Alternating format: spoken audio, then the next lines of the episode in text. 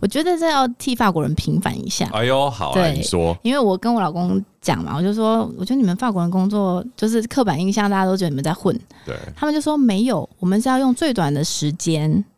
这就是混的人会讲的话。最高的效率。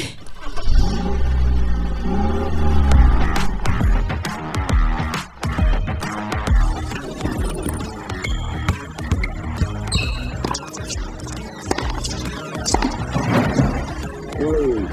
two, one, zero. All engine running. 可口可乐的总裁 Brian Dyson 曾说：“生活就像抛球活动，你的手必须轮流抛掷工作、家庭、健康、朋友与精神生活的五颗球，并且不可以让任何一颗球落地哦。”杰森的人生赛道 Podcast 将邀请领域达人分享他们的领域专长以及抛掷人生中五颗球的故事。今天邀请到这个来宾呢，他的工作真的是超级酷，而且又充满文艺气息。他在法国的罗浮宫朗斯分馆工作。他除了在法国工作之外呢，现在有两个小孩，然后呢是嫁给一个法国的老公。最近刚好借着他回来台湾的机会呢，非常高兴可以请他来上到杰森的人生赛道，让我们一起欢迎 Zofia。酷酷，大家好，我是 Zofia。为什么一开始要哭哭啦酷酷的意思是法文的你好，Hello，、哦哭哭酷酷。其实我我必须要坦诚一件事情，以前我在加拿大念书的时候，我们是有被迫要修法文，可是我刚去的时候英文都不会讲，所以法文我根本都是在睡觉这样子。所以等到我离开加拿大的时候，就觉得哇，我怎么枉费了这么多年在加拿大没把法文好好学好。但是法文真的是很难，很难，对不对？但是后来我听到一件一个消息，让我觉得稍微欣慰一点，就是听说法国的的人呢，对于加拿大的法文是不屑一顾的。你有听过这样的事吗？呃，应该是说他们有那个魁北克，对他们的魁北腔调，对应该没有不屑一顾，就是觉得哦，一听这就是加拿大来的，对，不是我们法国的。对，不是我们法国对，有的，个优越感。其实我觉得刚刚那个 Sophia 从拿着她那个行李箱缓缓走进我们录音间的时候，我就感受到有一个法式气息。 有吗？有穿着白色洋装，戴着一个草帽，我心想：啊，我我我来到普罗旺斯了吗？没有，因为台湾好热。 OK，好，哎、s o p h i a 跟我们听众简单介绍一下你自己，好不好？简单介绍一下我自己，突然不知道怎么介绍对，，法突国然人妻，嗯，对，我是跟先生是在台湾认识的，然后后来我们就搬到了法国。我今年在法国定居是第九年还是第十年？二零一四到现在，我也蛮久了、欸，嗯，然后目前就应该会一直住在那边，然后在那边也有工作，家庭也都在那边，所以目前就是应该都在那边了。 OK，然后你经营自己的部落格，呃，应该说粉砖多久了？本专的话也是从二零一三年开始，因为我先生他是来学中文嘛，哦，他不是来工作，他是来学习的。对，他是来交换生， ，OK，然后他因为他是一个法国人，嗯他讲中文就会有很多好笑的腔调。哦嗯我一开始是把这些好笑的腔调写上来，然后对大家觉得很有趣，就这样开始写。哦，然后写着写着就变成法国人妻的一些怎么讲？后来变成家庭啊、育儿啊，还有在异国的一些见闻分享就对了。对对对对，那你这次回来台湾是很少回来，是不是？疫情前是每年都会回来，然后后来疫情没办法，所以已经三年没有回来了，那有有这种近乡情怯的感觉吗？很有点害怕的感觉。害怕？对，怎么说？跟我们分享一下。就是因为离开台湾太久了，啊嗯，感觉我已经就是不在我的控制范围，我就会有点恐慌。哦，我了解，嗯我了解，对因为对对你已经在呃，你现在的家，也就是法国，已经、已经变成习惯了。，嗯对对对，来到台湾虽然是家乡，可是嗯其实三年很多东西都会不一样。对啊你这次感受到就是最大的差别是什么？载具，载具。你你说手机载 具吗？就是他会问你说要不要载具，然后就说那是什么？是不是？对，我每我去便利商店，他说要载具吗？载具是什么？ 法国有吧？没有啊法国没有哦，对哦，没有啊他们没有，他们是电子支付，但是并没有载具这个东西。载具是要干嘛的？载具就是发票嘛。哦，哦，你现在还不知道载具是干 嘛的？我以为你知道嘞。我知道是好像是要一个 A P P，对不对？对，哦，所以是电子发票，电子发票， OK 对对对对对，你也可以办一下啦。虽然你只是回来两个月而已。所以他就是要兑奖，也对，会方便一点。兑 奖啊，记账，天哪、我法国人吃 这个，因为我们我们的发票没有兑奖啊。对对对对所以对，所以对没有这样子的需求。对对对对， OK，因为我个人呢、啊，我在 follow 你的呃粉砖的时候，我觉得最特别的，我相信你应该也是最多人会询问你的东西，就说你的工作，可不可以讲一下你现在的工作是什么？哦，我现在在那个罗浮宫朗斯分馆，然后我是接待这样子。介绍一下所谓朗斯分管跟一般我们讲的那个主管 pyramid 的主管差别在什么地方？本馆在巴黎嘛，然后本馆是全世界最大的博物馆，然后我们目前是有两个分馆，一个在我们 l o n s 嗯，另外一个在阿布达比。对，其实我们虽然是分馆，但是怎么讲呢？我们是都是罗浮宫，但是罗浮宫本馆它是国家性的博物馆，哦，OK，我们分馆是地区性的博物馆。嗯，虽然都是罗浮宫，但是还是有稍稍的不同，比如说资助者。罗浮宫本馆就是国家资助，对，那分馆的话，大部分是私人不是地区、哦地区性的资助嗯、、也是国家，但是就是区域性。 l o n s 是一个怎么样的地方？跟我们大家介绍一下它的地理位置，相对位置好。嗯 l o n s 的话，我们开车到巴黎大概最少要两个小时， OK，哦然后到比利时布鲁塞尔大概一个半小时。哦，所以在北边。在北边，那所以为什么罗浮宫会选择在这个地方去开一个分馆？是因为这个城市有嗯特别的地方吗？据我所知，法国人都说法国北部就是很多穷人的地方。哈，现在是真的哦怎么讲？现在是怎么讲？ ？OK，因为以前法国北部是开采矿的， OK，所以以前很多矿区很多矿区。那那个时候是很有钱的嘛，因对为矿很值钱。对，那后来这个行业就是慢慢没落没落之后，那就是大家一下子失去工作，就是没落下来了。所以大家就说，嗯，北部就是很会下雨啊，又很贫穷这样子。哦哦哦嗯，为什么会选择在我们 Lons 建那个分馆？我有听到一个说法，是因为他们好像当初是想要找一个在高速公路交流道附近。就是你可以高速公路下来不，就是不了远，嗯嗯，然后又刚好我们这个城市没有博物馆，哦，所以你的意思说，在法国博物馆是每个城市都会有的。很多城市都有博物馆、欸。 OK，哇哦不不管大小，就是都会有一个博物馆，因为法国的其实艺术气息非常的重。是然后像小朋友啊，就是他们会有那个叫我们叫，就是学校会带小朋友出去玩，哦，我知道，校外教学。肖家是 Yes。对对对对对，就是校外教学。法国人很喜欢带小朋友去博物馆、 OK，博物馆、美术馆，嗯，从小开始。应该是说他们也有很多这样子的环境，可以让对小朋友各式各样的博物馆、美术馆让他们去看，这样对他们就是希望这样子的文化可以从小就，培养。对对对对。哦，OK OK，在法国工作是一个，我简单问，它是一个很难达到的事情嘛？以外国人的身份，我我首先我我觉得我可能要分析一下法国的合约性质。 OK，法国普遍来有两个合约，一个是英文缩写是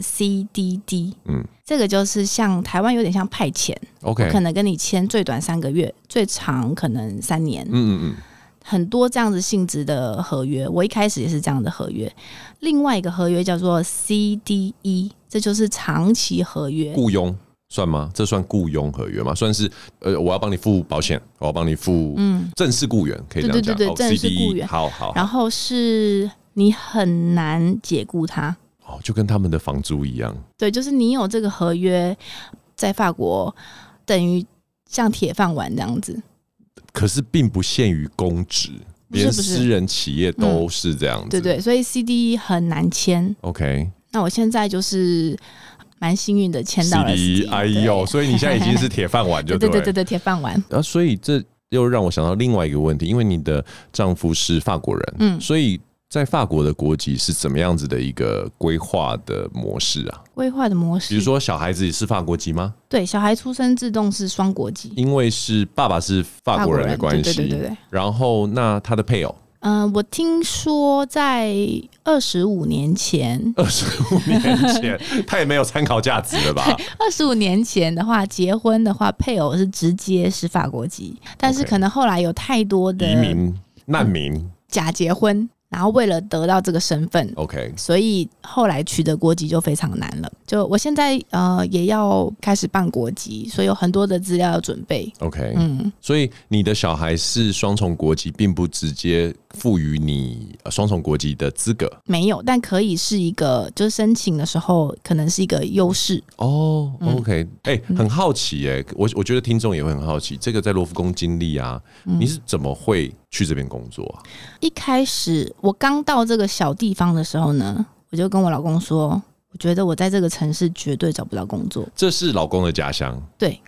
哇，也是很巧哎、刚好他们那边就有个罗浮宫分对，馆我。就说，我那时候我就跟他说，我觉得我在这个城市能找到最好的工作就是罗浮宫， OK，就是好像是二零一四一五年的时候跟他讲的，你原本去之前，你在台湾是从事什么工作？我在桃园机场。哦，OK OK，了解。嗯，然后你就告诉他说，能找到最好的，我可以想象这个脉络，因为你在桃园机场工作过嗯嘛，所以到这种博物馆，特别又是罗浮宫这样子，很多观光客可能对你来说也相对是熟悉的一个对对一对个工作场域对对这样对。对对然后你这样跟他讲，他怎么说啊？你不可能进去的 啦。他没有这样讲，他就说，他就说，嗯，对，然后他 就嗯，但是不容易。 OK OK，然后后来，我觉得在法国工作呢，真的是有关系就是没关系，哦，那跟台湾超像的啊、嗯真的吗？对啊，我发现我们公司，我先讲我的故事好了，嗯，因为我有一个好朋友，他是香港人，他是已经在罗浮宫工作了。然后那时候我刚我生完第二胎，大概我女儿一岁了，我就跟他说，我觉得我要出去工作了。他就说：“哎、我们最近招人呢、你把你的那个 OK，resume，、对你的履履历给我，我帮你给主管看看，这样。那之后怎么样？你还要面试嘛？所以他就把我的那个履历给主管，然后后来就面试成功才进去。嗯，嗯，就是他们很喜欢，就是早认识的人。早认识的人。你你你你工作多久啊？二零二零到现在，所以你去了大概五六年才开始工作，对然后在这五六年，你的发文已经是可以工作的程度了。其实没有，我那时候我二零一四到二零一六是学生，就是学 OK 哦法文 OK，然后后来四年在家生小孩带小孩，但是是在法国，在法国，嗯可是在家呀，对啊，所以法文其实没有那么的顺畅。没有那么常使用。对我刚进公司的时候，真的是很紧张，我相信，因为这个语言超不熟悉的，而且你又是接待，需要一直讲话吧？，对。就是旅客问你什么，你总不能跟他说我听不懂吧？还是他们原本的算盘是你是负责华文客可户？是我们那个小地方，对啊，应该也嗯对不，会有太多华人啊。嗯对啊，所以一定法文要讲的很好 OK 中然后英文是其次，因为很多英国客人，是嗯，所以那时候就是一直练，一直练，然后我就拿着一个小笔记本，每天一直抄，一直写，单字不懂的。对，然后还要同时还要记，就是工作内容，对，嗯，所以可不可以分享一下你在那边开始工作的时候啊，跟你想象在法国工作有没有什么差别？我会这样问的原因呢、因为我觉得我们在台湾其实很常有一个印象，就是啊，法国人的工作就是呃十点到公司，然后。中午吃饭两点半回来，然后四点就喝咖啡，下午就是你知道休息，然后五很懒点散对是很吗懒散， 就是。可是你听起来又很战战兢兢，除了语言这样子的差异之外，到底在法国工作是一个跟我们想象中是有什么样的差别？我觉得这要替法国人平反一下。哎呦，好啊，对你说因为我跟我老公讲嘛，我就说，我觉得你们法国人工作就是刻板印象，大家都觉得你们在混，对，他们就说没有，我们是要用最短的时间， 这就是混的人会讲的话，最高的效率，这就是偷懒的人最爱讲的话。好，然后嘞，所以呃，其实没有，就是他们可能会工作的时候会很专心的工作，因为我听说有一些，比如说。不知道台湾会不会这样？可能说你已经明明下班了，但是别人在加班，你就要跟着加 班。台湾超多的啊，那你明明也没什么事做对了啊，呀你，在或假装啊，对呀、那你为什么不要在短时间之内就把那件事做完，就赶快下班呢？因为你早点做完，人家就会觉得哦，那你应该没有很多工作，所以再丢给你 啊。那你们觉得这样的风气是对的 吗？不对啊，但是我们台湾就是这样，“社畜”这两个字在法国应该没法文吧？没有，对不对？因为社畜在法国不存嗯在，所以他们就没有文字啦。哦嗯，我们都这样讲，为了生活而工作。 OK，所以工作只是因为要好好的生活。是，如果工作让你没办法好好生活，就失去它原本的意义了嘛。对啊呀、那因为另外一个我们常常会讲到法国，就是哇罢工很严重。嗯那你遇到的机会多吗？很常罢工，一言不合就罢工。 哎、所谓法国罢工是一个全面性的东西吗？还是说嗯某个产业、某个产业，它是一个怎么样的一个氛围啊？我觉得，因为像台湾，我听说好像有一些公司是不能罢工的，医疗，我记得医疗公是务不人员行也不能罢工。公务人员不行，对那没有工会的也不行，对，那嗯法国是你想罢就可以罢。一个人也可以。哦，这又讲到一个点，像我一个朋友的先生，他是在法国国铁上班 OK，然后他其实不是想罢工的，但是他们同事之间会有情了，对，因为我们都罢工了，你也要一起罢。 因为你如果不罢，就显得我们这些人没有立场。对对对，就是要一起罢，那个声量才够大。 OK，对所以这是一个团结的一个，对对对所以很真的很长嘛。以你的印象来说，大概你会就是一年会遇到多少次罢工啊？我听到的就比较大的，就前几阵子是那个嘛退休，对对对，这个嘛，这就可以罢好多次啦。那再往前一点，那个是什么？黄三军，哦，对对对，然后之前还有有铁路嘛，嗯等等等等。那对啊，身为住在那边的居民，不会觉得很烦吗？因为我觉得在台湾会有一个嗯情况，就是罢工，其实像之前，比如说以空服人员罢嗯工来讲的话，其实是会得到社会的支持，并嗯没有想象中这么多，因为他们造成某一些人的便利性受到影响。那我相信罢工的本质就是要让你不方嗯对便啊，没错对，那。法国人民对这件事情的感觉是什么？他们就会说，用法文来讲的话，就会说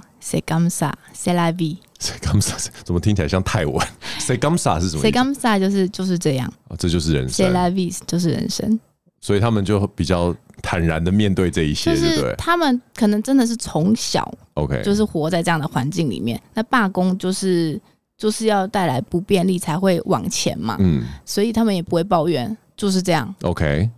就没办法，就是这样。那嗯对于你一个台湾媳妇来讲呢，你你自己在，因为你小时候也并不是在法语或者是在国外长大的嘛，我们常常都会讲说，换一个地方住的时候会有一个 culture shock，嗯，你的文化冲击是什么？可不可以跟我们分享一下？你说关于罢工吗？不是不是，还就是去法国这个地方罢工也可能是其中一个。罢工对我来讲影响没有到很大，对我来讲影响比较大的是他们的行政效率非常的慢。这个我们大家都有听说、哎，超级慢，比如说最近我们做了一个是哦，拿护照来说好了，我儿子护照过期了，嗯他的法国护照、台湾护照都过期了。我那时候我在法国嘛，那我想说是不是在法国办会比较快，办法国护照吗？办法国 OK 护照我就去问。我们可以先网络申办哦，网络那呃网络申办、网络付款，然后这些都好了。我们要去市政府预约交件的日期，一月底预约到了四月中一月底有多少交件， ？OK，交完件还要再等三个礼拜。嗯，然后我就想说不行啊，我不能那么晚才买机票，会太贵。我就联络那个台北办事处，巴黎 OK 台北办事处好像是交件，然后办台湾这边印了晶片护照，再寄到法国，再寄给我。嗯，最后只花了不到四周。你你说的是台湾护照台湾护照哦，所以你回来台湾再办法国护照会不会反而比较快？不知道，后来也是我两个都办，只是就台湾的很快就到了。哦，OK，、嗯所以真的是一个很明显的差异、哎嗯嗯那在这样的情况之下，都不会觉得说对于你在法国生活造成不便，会让你觉得啊，很多时候在台湾是不是会比较就是我现在已经习惯了，已经你已经就 C 拉 V 就是就谁拉比 C'est 谁 la vie 干啥？ OK，那但是你以你来说啊，跟着老公去法国是一个怎么样子的？有没有挣扎？还是你就觉得反正我就去啊，去了再说我一开始是这样去了再说，嗯就是我不是那种会想很远的人。 ？OK，但是真的有一阵子很会想陷入忧郁，因为没有朋友，对然后都跟他的刚开始是跟他的家人在一起，又不会法文。对，有一阵子我会从学校回家的路上，我会跟路边的花草讲话，这啊，我只好奇讲中文还讲法文，讲中文，真的哦， 嗯，这么孤单哦，就是对很难受，嗯。嗯可是现在网络这么的发达，而且你又有对粉砖了，所以粉砖真的很长一段时间，一直到现在都是我精神上面的寄托。哦，原来是这样。我都跟他，我都跟我的粉丝们说，你们是我的网络娘家。 哎、我真的觉得这种感觉很明显，因为像我留留过学嘛，那我在我的那个年代网络还没有那么发达。其实我记得那时候所有的留学生家境稍微 OK 一点的，我们房间里面其实会放一台传真机。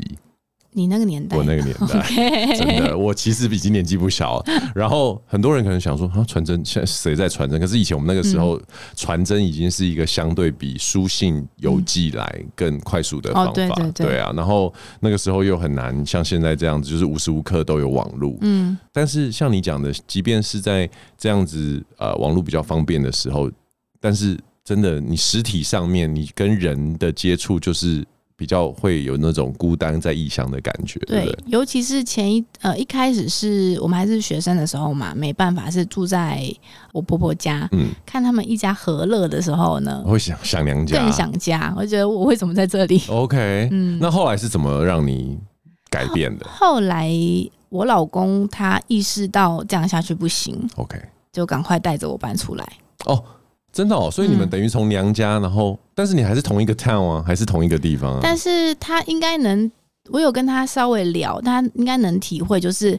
住在婆家跟我们自己建立一个家，真正自己的归属是不一样的。了解，哎、对很好奇哎、法国男人跟家里面的关系是一个什么样的状态啊？跟他的父母嘛，对啊，我不能说所有的法国男人是怎么样，但是我老公他是，他跟他妈妈讲过，他说现在对我来说最重要的就是我的一家四口，对，老婆跟小孩，对，其他对我来说都不重要，嗯他是这样讲。 ，OK，但是我一直知道欧洲就是很普遍男生的家庭观念。可能甚至都比美国或者是就是我们所谓呃美系社会来的，嗯还要再更紧密一点。那就你的观察，跟台湾的家庭观念在欧洲哦，在法国，嗯，有没有什么不一样的地方？嗯，比如说他们会比较更愿意，比如说父子之间，因为我觉得在台湾父子一直是个很大的问题嘛，就是说爸爸跟儿子很难真的有什么样的对话，或者是呃成年之后，其实大家的交流会变得比较少一点。像因为我儿子还小嘛，所以可能还看不出来他们之间有什么那么紧密的交流，但是我老公跟他爸爸，对我常常会听我老公跟他爸爸，就他爸爸已经其实不在了，哦但是我会听他分享嘛。他说他跟爸爸以前常常一起看球赛啊，然后一起聊人生观啊。嗯，就是他说他爸爸是他最好的朋友，这样子。嗯哇，好感动，因为我最近对啊，我也是刚成为爸爸，然后我生了一个儿子嘛，恭喜我恭喜我有时候也就 会想说，哦，对啊，这以后这个小男生慢慢长大之后，到底要用什么样的方式去去带他这样嗯子？对，刚刚提到就是说。你看你在法国很幸运的进去那个罗浮宫的分馆嘛，嗯那在台湾工作跟在法国工作，对啊，到底有没有什么工作上的不同？你刚刚已经讲到说很常罢工啊，嗯然后他们也比较 relax 一点，对、啊，但对你来说嘞，我觉得氛围很不一样，因为我觉得台湾或者甚至是亚洲职场很重那个伦理伦理，还哦法有国不会吗？前辈。 OK 哦没有，法国不会一视同仁，同样的职位就是同样的职位，没有说你是老鸟，你是菜哦鸟，年资比较没有这么重要不，嗯重要，年纪呢？不重要。哦，真的，嗯嗯，OK OK，就算我之前我有一个主管，我的主管他比我小很多，但他依然是我的主管啊 OK 不会因为我比较大或者怎么样，就他就应该要呃对我比较放宽或者什么没有所。以倚老卖老这件事情在不存法国不存在。呃，还是有啦，但是普遍来说不是那么的受欢迎，就是了这解哦个这个风风气。 OK OK，、嗯所以所谓准时下班啊，就像你刚刚有提到，他们会工作是为了生活嘛，嗯所以的确是实践在他们的工作观里面。嗯嗯嗯。那你在那边工作有没有什么趣事可以跟我们分享一下？去世的话呢，就是在我好像是去年吧，应该是去年。去年有一天，我接待到了我们台湾的故宫院长，是你意外遇到他，意外遇到，因为他没有公开行程，其实他 OK 就是一个一个人，他穿西装笔挺，然后带着两个员工跟一个翻译，然后就这样一群一小群人这样过来。哦，这是他的工作行程，对，这是工作，但是 OK 就是没有公开。了解。嗯，然后那时候就来，刚好我是台湾人，然后我们就稍微聊一下，我就介绍一下怎么参观什么什么什么的。他们就说要去放置物柜，对，我就突然听到有一位员工说：“哎、院长，你要把什么什么放下去吗？”这样，我就听到院长，我就想说，院长在我们台湾也不是很多，然后还有西装笔挺，对，然后又有一个翻译，我就赶快去后面查一下 Google，你在 查 Google，对，其实我不知道故宫院长是谁嘛，对，我就赶快查一下，然后对一下照片，我说：“哎、是故宫院长、欸，哇哦是吴院长。”嗯，然后我就赶快跑过去，我就是问他的员工说：“请问是故宫院长吗？”他说：“对呀、啊你怎么知道这 Google 的 ？”Google 的啊，所以说，哎，很好奇，哎，身为一个导览，你是导览嘛，对不对？不是，我是接待。嗯哦接你是接待，但是你会要负责介绍这个场馆吗？还是你你的工作内容是什么？我的工作内容就是主要都是在大厅、售票处，然后接待游客、团体客。但是我比如说，大家说我在博物馆工作，大家会直接想到说啊，你是导览员，嗯，不是？那讲到职场的部分呢、你虽然回刚回来台湾没多久，那你也知道最近台湾有很多这个职场上还有跟 Me Too 相关的新闻，嗯嗯嗯在法国这样子的事情多吗？因为其实，在西方世界 Me Too 文化呃风潮，呃已嗯经已经算是过了它最高峰的时候嘛。对，欧洲在这一方面是怎么样，或者是在法国是怎么样的一个氛围？如果要我整体来说，我觉得我没有那么客观，因为我不是很关心法国的 新闻。 OK，但是以我跟身边的朋友、同事聊，我觉得性骚扰不少。哦，嗯，哎、我很意不外少你会这么说、哎，不来，少可不可以跟我们解释一下为什么会有这样的？还是这是一个调情文化所衍生出来的一种一种我觉得副作用？可能很多男士们会觉得我在跟你调情，但是女孩子就觉得你就是在骚扰我。我听了我都心虚了。 其实我觉得你讲的应该是对的，是吗？对，因为我觉得男生常常会有一种对自以为嗯的这种风趣。嗯，特别我觉得法国以我们的片面了解，就会觉得说，好像他们也许很浪漫很浪漫，然后会有一些外国人可能会比较嗯多，比如说肢体动作、讲话、手势等等，是不是因为这样的情况导致说，就像你说这种骚扰会发生？你们同事之间有人聊过这样的东西？有，我前一阵子才跟我的同事在聊这个嘛，但是我觉得，呃，你说调情跟骚扰，我觉得其实很好的区分，因为像发生在我同事身上的呃事件，就是他那时候是在巴黎工作，然后他是被他的男同事，他男同事可能就是走过去就会摸他或打他的肩，哈，真的哦，对，这就是骚扰啊！然后这你可能还说哦，可能是想要跟你关系亲近，对，好，那他接下来做什么？他嗯在同事的耳边讲：“看到你我就硬了。哦，这个有点微妙哎、那”那谁听了都很不舒服吧？哇，那这样不太行哎、对啊呀、走过去说：“哦，我看到你我就硬了。那如果他这样子，然后他自己觉得被骚扰，在法国是他可以做什么事吗？”他那时候的他其实也不知道该怎么反应哦，下注了嘛，而且是主管嘛，嗯，所以他有跟比较公司的比较年长一点的女同事说，哦、他有反应，就是可能想要。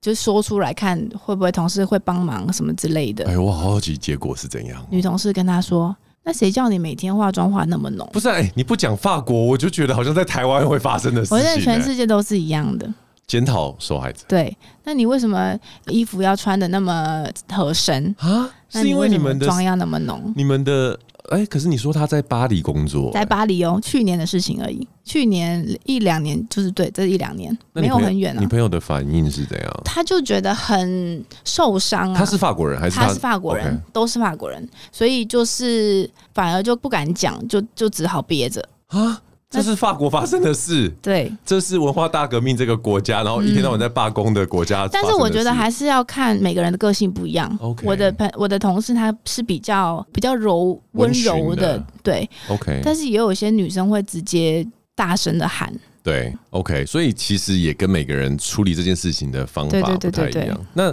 当时你听到这故事的时候，你自己有觉得很很惊讶吗？很惊讶，我就我很惊讶的是原来这种事情每天在各个角落，甚至世界上各个地区都在发生。嗯，然后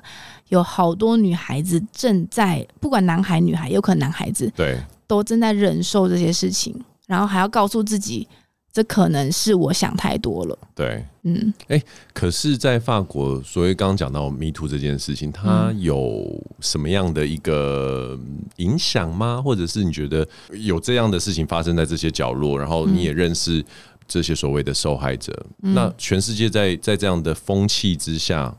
对啊，他们有想说，哎、我我可以站出来，或者是做一些什么吗？你说在在法国，在法国，我不知道迷途这件事情好像已经发酵过了，哦，是已经过去了，这样子。但是我不确定，因为我没有很关心，没有很关系其他，对对对，因为这 对个事情毕竟它在不同的地区可能会有对对不对同的影响，这对样对子。对对对，那可是好，身为一个妈妈来讲好了，我其实也是身为一个就是新生儿的爸爸，嗯嗯嗯我我最近也在想一件事情，就是说我怎么去跟我的小朋友去讲关于身体界限这件事情。那你的小孩也比较大了嘛，对你怎么去思考这个事情？怎么跟他们做一个教育吗？嗯或者是沟通这样？首先，我在前一阵子跟同事们在聊这个话题的时候，我有一个同事，他的孩子十四岁了，哇他说现在他们呃，就是国中班班上，就是学校会有一堂课叫有点像公民课， ，OK，翻成中文应该是公民课，他们会把男孩子跟女孩子分开，好分开去上课， ，OK，然后就是要教他们怎么去尊重异性。嗯，不管做什么事情，你要先询问我可不可以这么做，然后要问对方的意愿。对。就是我觉得这是一个很好的开哎始，我从也觉学得校开始。对 OK，他们直对接就把这件事情变成一个教育的议题，对对对然后对对直接教育小朋友。那那可是，在家里面呢，呃，比如说小嗯孩子从小时候，我们总不能等到他十三四岁的时候才开始让学校教他们嘛？你有想过嗯你跟自己的小孩子怎么样开启这个对话吗？ 我现在嗯、呃因为我两个小孩的岁数比较相近，所以他们还是会一起洗澡。但是我就有跟我儿子说：“你洗你自己的，妹妹洗妹妹的。”是这样，哥哥会去洗妹妹就对哥哥了。他因为哥哥他没有想那么多嘛，因为他看我帮妹妹洗，所以对有时候我可能煮饭来不及来不及去帮妹妹洗，他就说：“妈妈，我帮妹妹洗好了。” 我说：“我说你好棒哦，但是下次妹妹自己洗就好了，或是叫妈妈。 OK，然后或者是我先生在我女儿两岁之后就不帮她洗澡了。你先生在女儿聊哦，OK，、嗯，他说这个从小就要让他知道男生跟女生还是有对不一样的。他说不是我偷懒什么的，但是就是这就是要小时候就要告让他知道男女的不同。有一个界对限，对那你怎么对对没有把儿子就丢给他洗就好了？儿子现在自己洗了，哦嗯，OK OK，对不对？儿子我也不帮他洗，就是他我也是告诉他，像我教导孩子们的时候，我之前有在一篇文中里面有提到，就是我教育孩子，我不会用代名词去形容生殖器 OK，你就会直接讲出它的那个部位的的学正确名，名称。对对对 OK 就是我觉得这没有什么好避讳哇，的。你还要学会法文生殖器没的有，我名字我教中文，哦，你跟你的小朋友讲中 文。对，讲中文。 OK 对 OK，对对然后爸爸讲法文。爸爸讲法哎、文。很多我发现很多跨国婚姻都是用这种方式让小孩子长期在双语的环境对中对。对 OK 对 OK，所以嗯他们是直接会不好意思，我可以直接问吗？嗯鸡鸡的的实际你是怎么讲？阴茎，你就直接告诉他阴对啊，茎。阴哇，小茎。朋友讲出阴茎，我我可能会吓到哎、可是如果你自己不避讳，那他小时候就是学这个字啊对，他不会觉得有什么害羞的呀，好有趣哦。你不觉得吗？因为是我们已经长大了，那我们对小时候一直听父母说“哎呀，鸡鸡呀对，对对羞对羞脸对啊，对对嗯什么什么”，所以我们自己会觉得羞羞没脸。错嗯他，其实不羞羞脸啊，阴茎就是诶阴茎啊，也是。对吧？我要分享一个我自己以前的小小故事，因为我我很我小的时候，我妈妈有很、好几个好朋友，嗯然后这几个阿姨们，然后有、有些是我的干妈，嗯嗯，她们都生了三个女儿，所以我从小是跟女孩子长大女，孩子一大群女孩子长嗯大，然后。我记得，就像你讲的，你刚刚一讲就是他们一起洗澡这件事情，嗯我有印象，真的是有，你跟他们一起洗澡，超我超长的。然后他们就是觉得这样比较方便嘛，对或者对是一对起玩，或者是出去住民宿的时对候对这样对。，然后随着我们慢慢长大，嗯因为姐姐妹妹的年纪都会不太一样，嗯，然后我就会觉得一群洗澡的人数就越来越少，哦，越来越少，越来越对少，越来越少，只剩有一天我被指示我要一个人洗澡的时候，我记得那一天我还觉得为什么我要一个人洗澡，然后都而且嗯没有人跟我跟你解释说为什么？为什么？对所以回过头来，你讲的这个，我觉得很重要，就是说为什么是一个小孩子需要知道，因为你不讲，他心里面也会想嘛，它又不嗯对是一个机器，对对，他会去思考。那、嗯可是如果你告诉他是因为这样子，所以要这样子的话，嗯其实，在他的心里面会种下一个种子，而且是正确的种子，嗯然后希望未来会长出一个就是对啊正确的观念这样子，对啊，就是我觉得我们我们大人，我们父母不要避讳去谈，因为我们不教他们，他们就不知道。那他们如果自己去探索，那探索的方式对或错就，不是你可以控制的，对，对，是嗯这样。那其实你看哦，刚刚你提到你那个同事遇到的问题啊，嗯为什么有很多的人，很多的受害者，像我们讲可能比较多，也许是女性啊，我不知道。人家在讲人类最原始的本能就是战或逃嘛，嗯可是现在我慢慢发现了，很多人他是 freeze，就是嗯，僵住僵了，僵住了，或当下没做反应，然后很多年之后他提出来说，反而还会有人说你当时为什么不讲？对，你可不可以跟我们听众稍微聊一下这件事情？嗯，当时为什么不讲？像我自己的话，其实我没有想过要讲的，对，就是这件事情，因为我从小也是比较父母是比较传传统统的思想的嘛，嗯嗯嗯所以这件事情不是。就是以他们说法，不是什么光彩的事情，对。所以发生在我身上，我当然是觉得没有人知道就算了，对，我自己就只有我自己知道，那我就努力去把它忘记就算了。也许有一天会忘记，就跟没发生一样。对，然后后来 Me Too 这个爆发了嘛，我觉得促使我讲出来有一个、嗯、很重要的一点，就是我觉得每一个人伸出一只手，那伸出来的手越多，那我们围的圈就越大，对，那力量也就越大。是。嗯，那可是，在当下的时候啊，我觉得很多人目前还没有办法呃理解一件事情，就是那个僵住的那个嗯概念是什么样的一个心境呢、在当时就是。比如说你刚刚提到，就是就想要把它忘掉嘛，那已经是事发之后的对反应了。那嗯对，当下的那种僵住的那种，有点类似灵魂抽离的概念吗？当下僵住的时候，你会觉得你脑袋是就是有一条线拉紧的那种感觉，拉紧嗯， ，OK，你全身会僵硬，然后一脑中有一条线是被拉紧的那种感觉，但是它又不会断掉。对，而且当对方是你觉得他是一个你很尊重的人的时候，当下竟然会有一个想法是：如果我就这样走了，是不是不礼貌？我知道，我懂。对，现在想想真的很荒唐，但是那个年纪、那个、那个、那个时间点，然后那那个时候的对方，我真的是这样想，我是如果我现在转身就走了，是不是对他不礼貌？对，而且我觉得他还有一种感觉，这是我的猜想，是不是嗯说，就你还在消化发生什么事，嗯而短时间之内，因为还没有定论，所以你不想要做出太唐突或者是太奇怪的反应，对对是这对样子的感觉吗？对对对对对对，哇哦，嗯对，所以我觉得这像这种事情啊，我其实前两天才跟我老婆在谈，就是说我们怎么样跟小孩子讲，因为我的是男生嘛，但虽然说未来的日子可能男生有有可能也是会变成弱势或什么，我不知道，但是我们就用现在的呃世界观，就是以男生这个角度。来讲的话，就是我我就跟我太太说，我会未来啊，会直接跟她讲说，凡事都真的是直接询问，要得到积极的同意权，对，对积极的同意才有办，才你才可以进行下一步，因为嗯，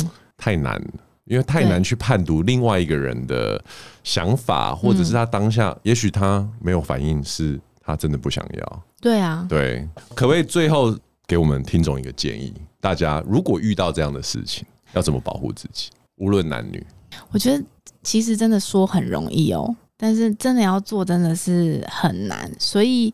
我觉得像我们已经比较长大的成年人了，好像要我们直接说不，我们现在也可能会太自己也会不好意思不啊、好意思是，所以这只能交给我们下一代，从小就要跟他们说，你不舒服就说不要。对，就坚定的说不要。那我们比较长大了，可能我们现在只能做的就是，你尽量的去离开那个现场。尽量克制自己那种太想要让事情相安无事的欲望。对，因为就算呃本来是想说就是要坚定的说不嘛，但是你真的如果在职场上遇到别人真的是主管对你怎么样，你坚定的说不，你坚你说得出口吗？对，很难呐、对啊，对啊所以就是真的就是你尽量只能保护自己，嗯，能离开就离开。对那如果你觉得你够坚定，还是要说不。那教导孩子的话，真的就从小跟他们说，你不舒服就不要。对对啊，我我自己这边其实我有个人想过这件事情，嗯我的建议是这样，就是给父母来说，或者是甚至你有你身边有人，甚至是同年纪的，哦我们这个年纪的，或再年轻一点。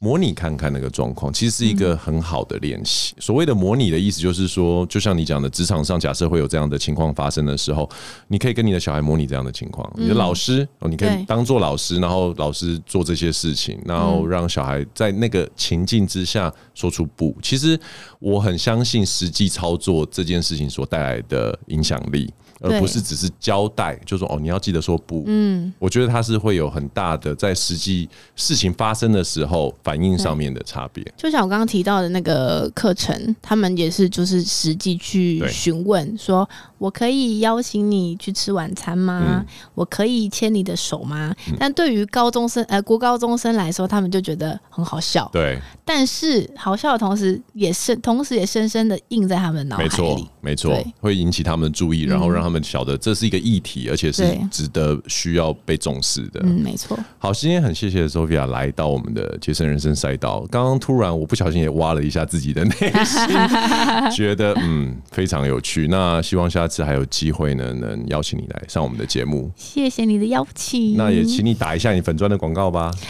我是 Zofia，我的本专是和我一起走在法国的三百六十五天，我会分享我在法国啊、呃生活还有工作的大小事，欢迎你们来追踪我，还谢有谢。还有育儿，对不对？还有嗯育儿，对，然后 Sophia Sophia 刚刚有讲到说，其实粉砖里面所有的粉丝都是她在网络上面的娘家。对我听了之后就觉得，嗯，好，一定要好好守住这个 粉丝。好，我是谢谢 Jason，我是 Zofia，我们下次见喽，拜拜。拜拜。